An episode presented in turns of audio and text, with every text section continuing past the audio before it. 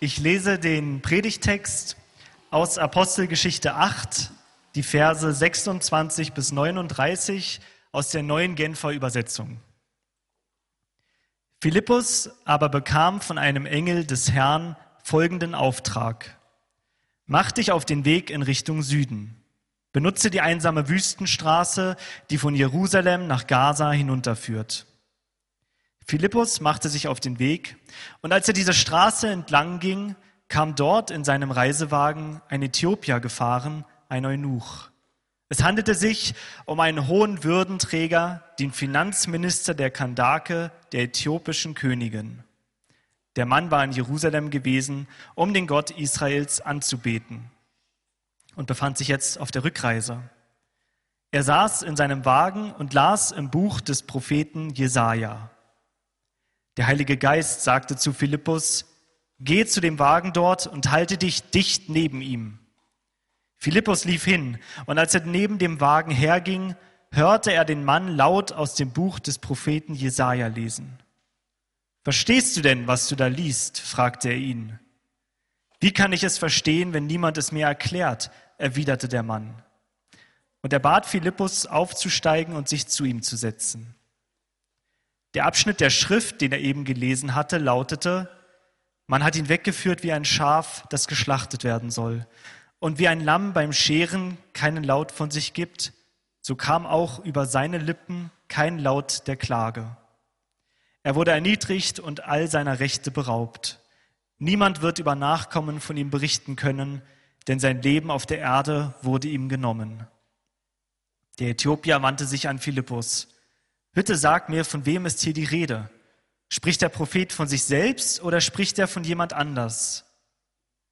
Da ergriff Philippus die Gelegenheit und erklärte ihm von dieser Schriftstelle ausgehend das Evangelium von Jesus.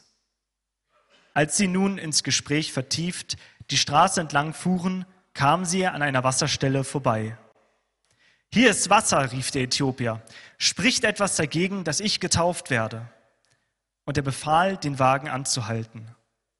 Beide, Philippus und der Äthiopier, stiegen ins Wasser und Philippus taufte den Mann. Als sie wieder aus dem Wasser stiegen, wurde Philippus plötzlich vom Geist des Herrn ergriffen und an einen anderen Ort versetzt. Und der Äthiopier sah ihn nicht mehr. Trotzdem erfüllte ihn eine tiefe Freude, als er nun seine Reise fortsetzte. Liebe Gemeinde hier in der Begegnungskirche, herzlichen Dank für die Einladung. Ich habe mich gefreut, hierher zu kommen und mit euch heute Morgen diesen aufregenden Text zu teilen. Ich kann mir gut vorstellen, dass Philippus Besseres vorhatte an diesem Morgen, als ausgerechnet aufzubrechen. Es heißt hier Richtung Süden. Und Lukas berichtet lapidar, er bekam von einem Engel einen Auftrag. Naja, die Apostelgeschichte berichtet das so scheinbar selbstverständlich, wie die junge Christenheit kooperiert mit dem Himmel. Da gibt es immer einen Besuch vom Engel. Da wird geredet vom Heiligen Geist, gleich zweimal in dieser Geschichte.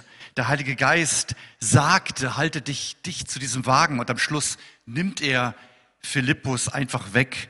Schon eine interessante Reisemöglichkeit. Ein Buch der Zeichen und Wunder, ein Buch, in dem Menschen Gottes Kraft erleben, geheilt, befreit werden und viele sich dadurch öffnen für das Evangelium, aber auch ein Buch, wo Menschen sterben, weil ihr Zeugnis von Jesus Christus auf erbitterten Widerstand stößt. Vielleicht habt ihr euch das auch gefragt, wenn ihr mal die Apostelgeschichte gelesen habt. Wozu ist uns all das überliefert? Was lernen wir aus diesem Buch? Ich glaube, dass die Apostelgeschichte im Griechischen heißt ja einfach Praxis tatsächlich eine Art Blaupause ist, wie Gott sich Gemeinde vorstellt. Nach dem Motto, so kann es gehen. Und so wird es gehen, wenn Gemeinde Jesu auf dieser Erde lernt, mit dem Himmel zu kooperieren. Wenn sie bereit ist, sich führen zu lassen vom Heiligen Geist und bereit ist, auf ihn zu hören. Ich bin ja nun Pfarrer in der evangelischen Kirche einer historisch gewachsenen Institution und wir erleben das überall, wie diese Großkirchen in die Krise geraten sind, wie das System bröckelt, wie wir eigentlich erleben institutionelle institutionalisierte Religion ist ein Auslaufmodell in unserer Gesellschaft. Und es wird einfach nicht mehr haltbar, nicht mehr finanzierbar sein, dass überall da, wo ein Kirchturm steht, tatsächlich sich Gemeinde versammelt. Und auf der anderen Seite, das ist so eine gegenläufige Bewegung, baut Jesus seine Gemeinde weltweit. Und sie wächst und wächst ausgerechnet dort, wo sie über keine Kirchtürme verfügt, wo sich die Christen in kleinen Hausgemeinschaften manchmal ganz versteckt versammeln. Im Iran, in China, in Nordkorea ist dort die einzige Möglichkeit, Gemeinschaft zu leben. Sehr schlicht, sehr ursprünglich. Und ich glaube, das ist eine Herausforderung hier an uns im ehemals christlichen Abendland. Also es geht nicht darum, dass wir die Apostelgeschichte einfach kopieren, sondern dass wir kapieren, wie Gott handelt. Und Apostelgeschichte 8 ist ein schönes Beispiel dafür. Und ich möchte angesichts der beiden Täuflinge heute Morgen nicht nur von einer Taufe sprechen. Es ist vielleicht die einzige Geschichte im Neuen Testament, die so plastisch mal eine Taufsituation schildert, sondern sie enthält auch ganz viel über das Wesen, was Gemeinde ausmacht ohne dass in diesem Text auch nur einmal das Stichwort Gemeinde vorkommt. Dazu heute Morgen sechs kurze Gedanken.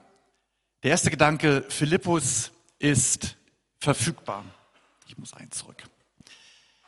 Wir haben schon im Kapitel 8 vorher gesehen, wie er von Gott gesendet wird. Er geht ausgerechnet nach Samaria. Das war so eine Gegend, die man gerne gemieden hat, die waren irgendwie anders, die waren komisch dort. Und dass er bereit ist, aufzubrechen, ist der Schlüssel dafür, dass Gott ihn gebrauchen kann. Nicht Gottes Pläne gedeihen nicht so sehr aufgrund unserer tollen Programme, sondern weil Einzelne verfügbar sind für Gott. Weil sie morgens aufstehen mit der Grundhaltung, nicht ich ziehe mein Ding durch heute und brauche dafür noch ein bisschen Segen von oben, sondern Herr, dein Wille geschehe nicht mein Wille geschehe, sondern was du dir vorgenommen hast, geschehe und dafür stelle ich mich dir zur Verfügung.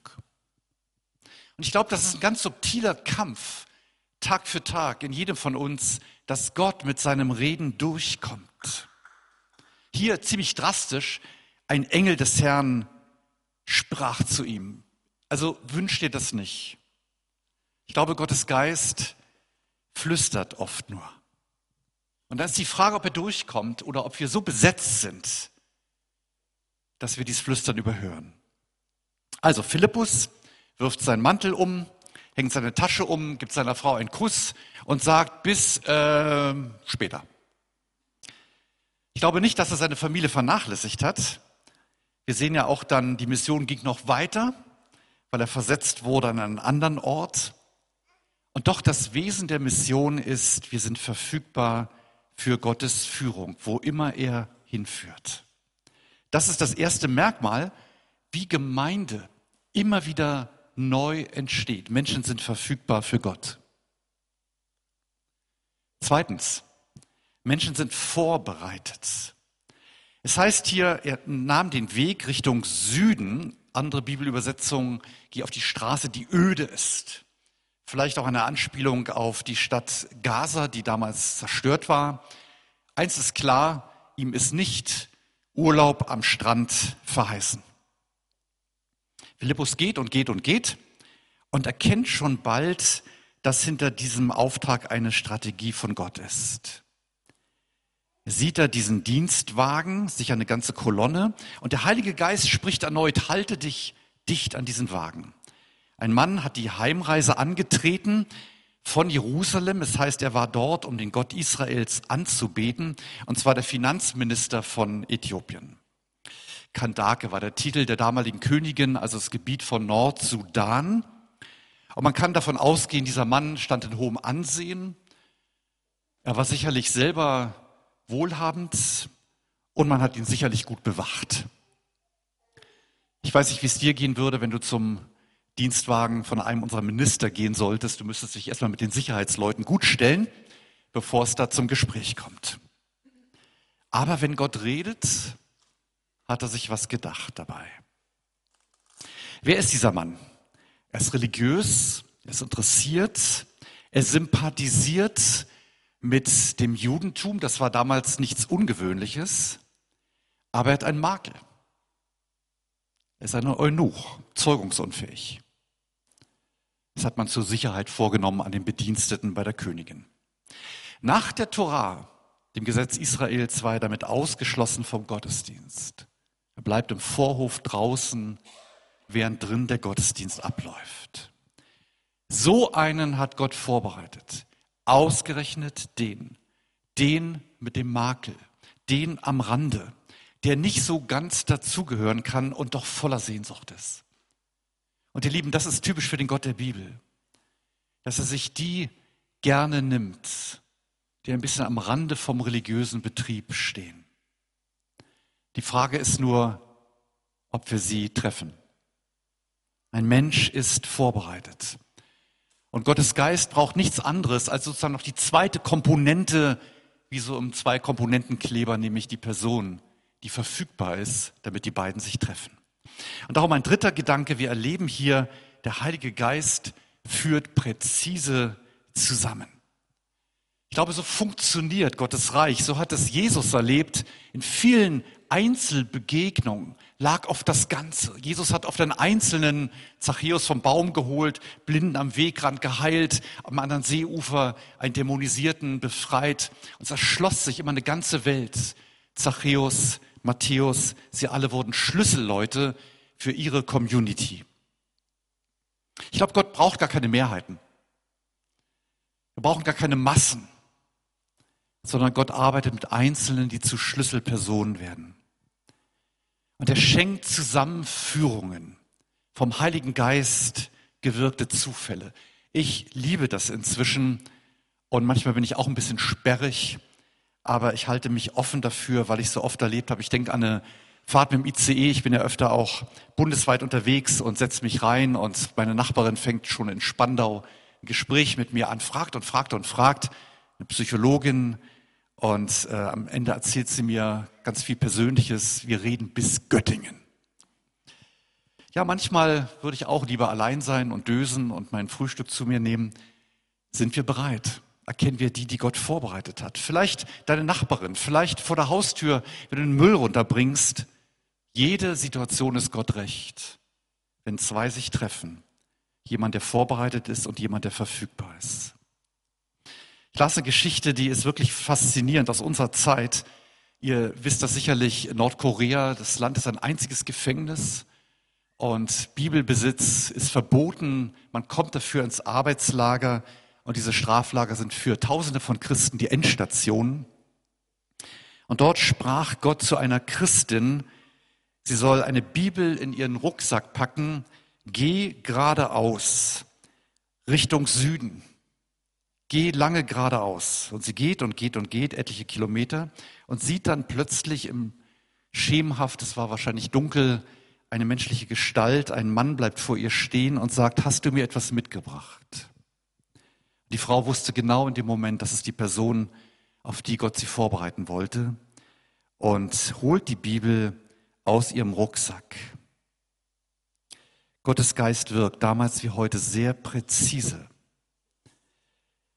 Ja, dieser Finanzminister hat sich also eine Torah-Rolle gekauft. Ich meine, das war keine Kleinigkeit. Ähm, Torah-Rollen werden bis heute von Hand geschrieben, sind kostbar und teuer. Offenbar hatte er genug Geld. Und er nimmt sie und liest sie nun nicht wie ein Buch, sondern so eine Rolle muss man aufwickeln. Es gibt einen schönen Vergleichspunkt. Man hat 1947 in den Höhlen von Qumran am Toten Meer eine Jesaja-Rolle gefunden. Die war übrigens älter als alle Handschriften, die man bis dahin kannte. Und sie hat ungefähr die Größe von so einem Blatt DIN A4. Und wenn man sie ausrollt, ist sie, ich will das jetzt nicht abmessen, aber sie ist ungefähr sieben Meter lang. Ja. So, und ohne Punkt und Komma geschrieben. Und er liest darin und liest und liest und trifft ausgerechnet auf den Abschnitt Jesaja 53. Man hat ihn weggeführt wie ein Lamm, das geschlachtet werden soll, wie ein Lamm, das beim Scheren kein Laut von sich gibt. So kam auch kein Laut der Klage über seine Lippen. Er wurde erniedrigt, all seiner Rechte beraubt. Niemand wird über Nachkommen von ihm berichten können, denn sein Leben auf der Erde wurde ihm genommen. Und der Äthiopier fragt Philippus, von wem redet hier der Prophet? Interessant, dass in der jüdischen Auslegungstradition genau diese Frage komplett offen ist. Und Jesus hat dieses Lied vom Gottesknecht Jesaja 53 auf sich bezogen. Wir erkennen das in jedem Abendmahl, wenn die Worte kommen, mein Leib gegeben, mein Blut vergossen für die vielen. Das klingt hier an. Und ähm, die Christenheit im Neuen Testament war sich einig, der Messias musste leiden. Das ist Jesus. Aber die jüdische Auslegungstradition hält das offen und fragt auch, sind wir das vielleicht, das Volk Israel? Und wahrscheinlich ist beides richtig. Eine Steilvorlage. Und Philippus denkt, das ist mir die richtige Bibelstelle und fängt an, ihm das Evangelium von Jesus zu erklären. Im Kern, vierter Gedanke, geht es immer um Jesus. Frage, kennen wir unsere Botschaft? Du wirst irgendwie interviewt auf der Straße vom RBB, du hast 30 Sekunden Zeit, du bist Christ, schön, worum geht es dabei eigentlich? Hätten wir mehr zu sagen, ich sage mal, als unsere Geschichten zu erzählen? Ich bin jetzt von unserer Jugenddiakonin eingeladen worden, Freitag mit den Teamern, wie man, wie man das so schön sagt, ähm, den Abend zu verbringen. Und wir werden genau darüber sprechen, sind wir sprachfähig? Sind wir zum Beispiel in der Lage, mal in einer oder anderthalb Minuten auf den Punkt zu bringen, was ist das Evangelium? Wir haben eine schöne Übung. Haben wir eine Botschaft? Oder vertreten wir einfach nur Gemeinde im Sinne von einem Club? Vertreten wir nur uns selbst mit unserem Lebenszeugnis? Das ist ganz wichtig. Aber wo ist es geerdet? Im tiefsten geht es nicht um Zugehörigkeit zur Gemeinde. Es geht nicht darum, dass du so werden musst wie ich, sondern um Bindung an Jesus Christus. So hat Dietrich Bonhoeffer das ausgedrückt. Nachfolge ist Bindung an Jesus Christus. Und Philippus wusste auf dem Punkt, was er diesem äthiopischen Finanzminister vermitteln muss. Der gekreuzigte, der auferstandene, der gegenwärtige Jesus, der Messias. Darum geht es. Und dieser suchende Mensch ergreift es auf der Stelle. Das heißt hier im Text so schön, äh, da ist Wasser. Was spricht dagegen, dass ich getauft werde. Offenbar war Taufe auch Thema dieser kurzen Unterweisung. Eine Oase, kein aufgeblasenes Becken, so wie hier. Und Philippus, so sagen es einige Handschriften, einige spätere Handschriften, stellt noch die Frage, das kannst du ja, wenn du von ganzem Herzen glaubst. Daraufhin die Antwort, ich glaube, dass Jesus Christus der Sohn Gottes ist. Das ist übrigens das älteste Glaubensbekenntnis, was uns überliefert ist. Und im Prinzip reicht das.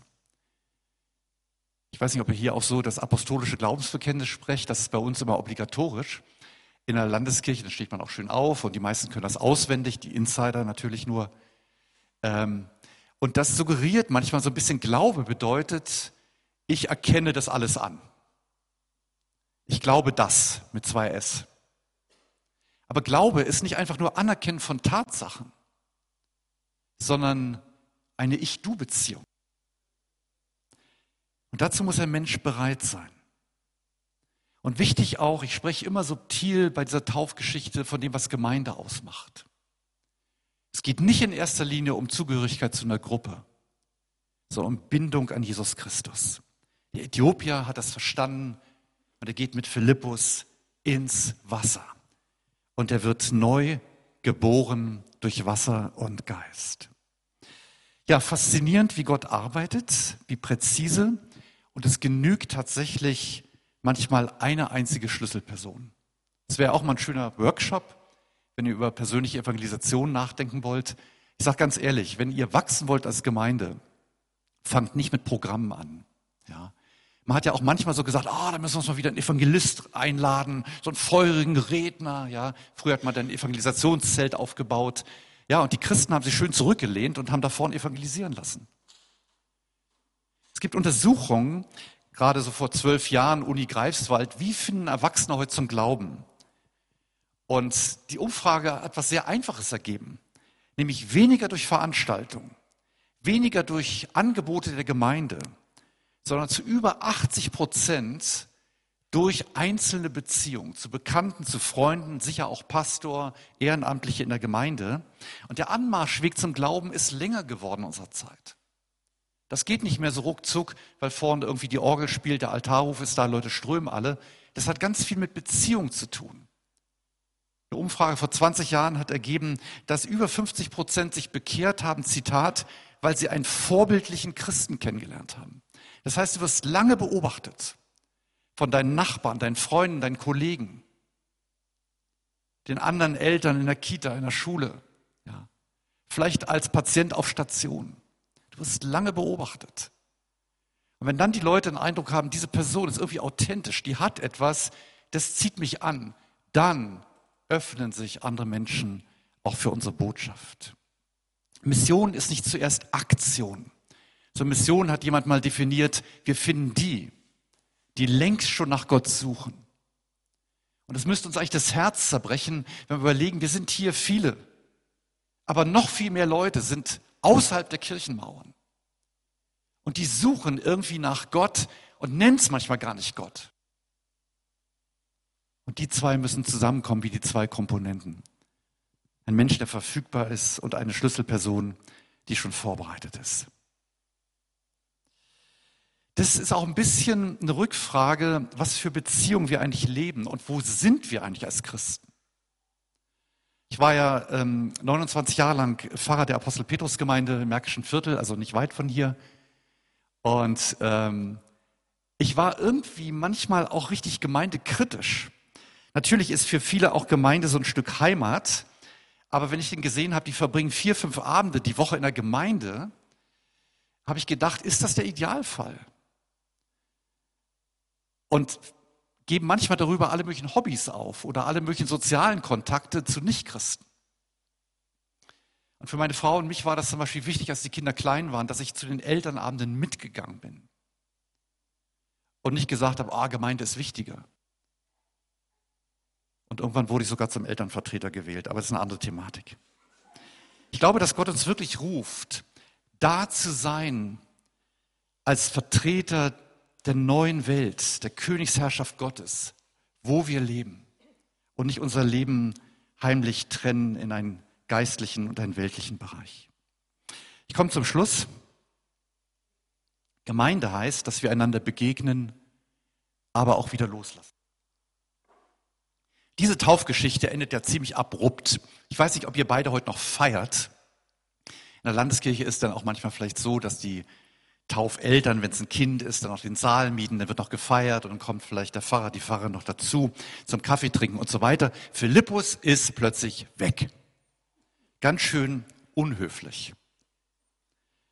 Und man fragt sich, Moment, ähm, was wird aus dem Äthiopier? Äh, wie findet er eine Gemeinde? Gibt es da eine Nacharbeit?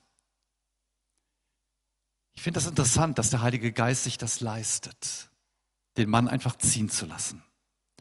Nach ein paar Tagen ist er wieder zu Hause und er geht wieder ins Büro, ist in der Kanzlei am Königshof. Wie war deine Bildungsreise nach Jerusalem? Und da ist er gefragt, ob er nicht nur seine Torahrolle vorzeigt, sondern auch von dem erzählt, von dem geschrieben steht und dem er begegnet ist. Und offenbar war der Heilige Geist der Überzeugung, dieser Mann hat genug Substanz. Er ist dem begegnet, der sein Leben für uns gab. Und er ist nun bereit, seinen Lebensweg weiter mit dem gekreuzigten und auferstandenen Jesus Christus zu leben. Ich glaube, Gemeinde ist wichtig. Und das stimmt schon auch.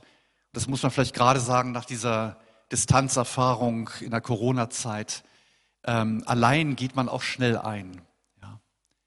Aber die Gemeinde, kann deine persönliche Bindung an Jesus Christus nicht ersetzen. Die Gemeinde ist nicht für deine Ernährung zuständig. Ja, die Gemeinde, ich sage es mal so bildlich, veranstaltet vielleicht Kochkurse. Aber du musst selber lernen zu kochen und dich gesund zu ernähren. Und Gemeinde ist auch nicht nur so ein Freundeskreis. Manchmal verwechseln wir das, glaube ich, auch ein bisschen und denken, ach, wir sind ja uns alle gegenseitig so sympathisch. Sind wir nicht. Ganz ehrlich. Wir würden vielleicht miteinander nicht freiwillig in Urlaub fahren. Wir sind nicht hier aufgrund von Sympathie. Wir sind auch nicht nur hier aufgrund von gemeinsamen Interessen. Wir sind kein Freundeskreis und kein Club Gleichgesinnter. Wir wählen auch unterschiedliche Parteien am 12. Februar. Was verbindet uns überhaupt? Es ist einzig und allein der gekreuzigte und auferstandene Jesus Christus, der sein Leben für uns gab und der uns zu Kindern Gottes macht. Und als Söhne und Töchter des himmlischen Vaters werden wir zu Brüdern und Schwestern. Durch Christus haben wir einander, Dietrich Bonhoeffer hat das mal so ausgedrückt in seinem Buch Gemeinsames Leben, christliche Gemeinschaft ist nicht ein Ideal, das wir verwirklichen müssen, sondern eine Wirklichkeit, die Gott in Christus geschaffen hat. Und wir dürfen an dieser Wirklichkeit teilhaben, an diesem unsichtbaren Leib Christi.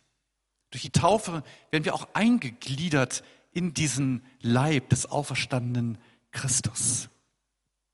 Kirche geschieht hier in dieser Geschichte, ohne dass überhaupt von einem Gebäude die Rede ist. Interessant, diese Geschichte ist ein bisschen radikal. Sie zeigt, wie Kirche entsteht und verzichtet auf jedes Gebäude. Sie geschieht unterwegs. Wir Christen, das ist die ursprüngliche Bezeichnung in der Apostelgeschichte, sind auf dem Weg. Wir sind dankbar für ein schönes, intaktes, beheiztes Gebäude. Ja, aber das ist das Trainingszentrum. Und das Entscheidende geschieht auf dem Weg. Jesus hat das so ausgedrückt und das ist das Wesen von Gemeinde. Johannes 20, 21. Wie mich der Vater gesandt hat, so sende ich euch. Wunderbar, ihr Lieben, dass wir in dieser Sendung stehen. Und sie muss weitergehen. Dieser Sendung dient auch dieser Gottesdienst heute. Amen.